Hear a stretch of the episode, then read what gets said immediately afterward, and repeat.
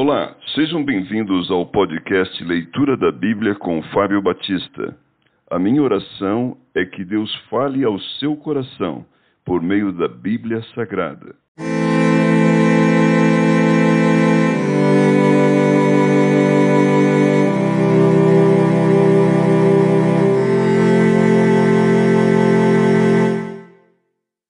João capítulo 2 As bodas em Caná da Galileia Três dias depois houve um casamento em Caná da Galileia, achando-se ali a mãe de Jesus.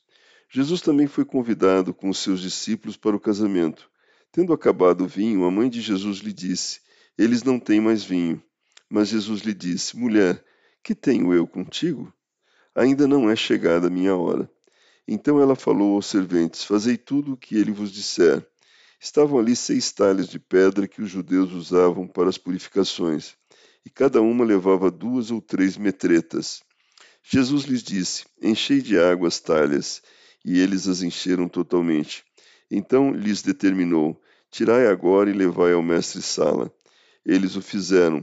Tendo o mestre-sala provado a água transformada em vinho, não sabendo de onde viera, se bem que o sabiam os serventes que haviam tirado a água, chamou o noivo e lhe disse: Todos costumam pôr primeiro o bom vinho, e quando já beberam fartamente, serve o inferior.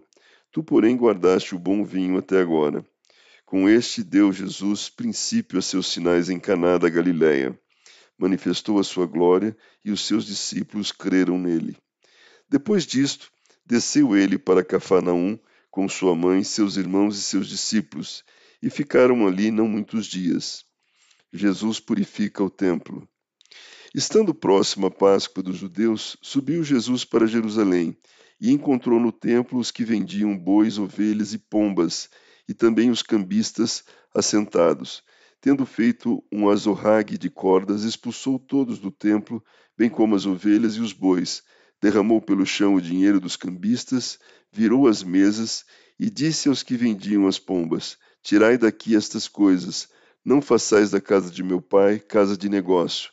Lembraram-se os seus discípulos de que está escrito: O zelo da sua casa me consumirá. Perguntaram-lhe, pois, os judeus: Que sinal nos mostras para fazeres estas coisas? Jesus lhes respondeu: Destruí este santuário e em três dias o reconstruirei. Replicaram os judeus: Em quarenta e seis anos foi edificado este santuário, e tu em três dias o levantarás? Ele, porém, se referia ao santuário do seu corpo. Quando, pois, Jesus ressuscitou dentre os mortos, lembraram-se os seus discípulos de que ele dissera isto, e creram na Escritura e na palavra de Jesus.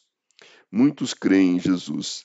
Estando ele em Jerusalém durante a festa da Páscoa, muitos, vendo os sinais que ele fazia, creram no seu nome.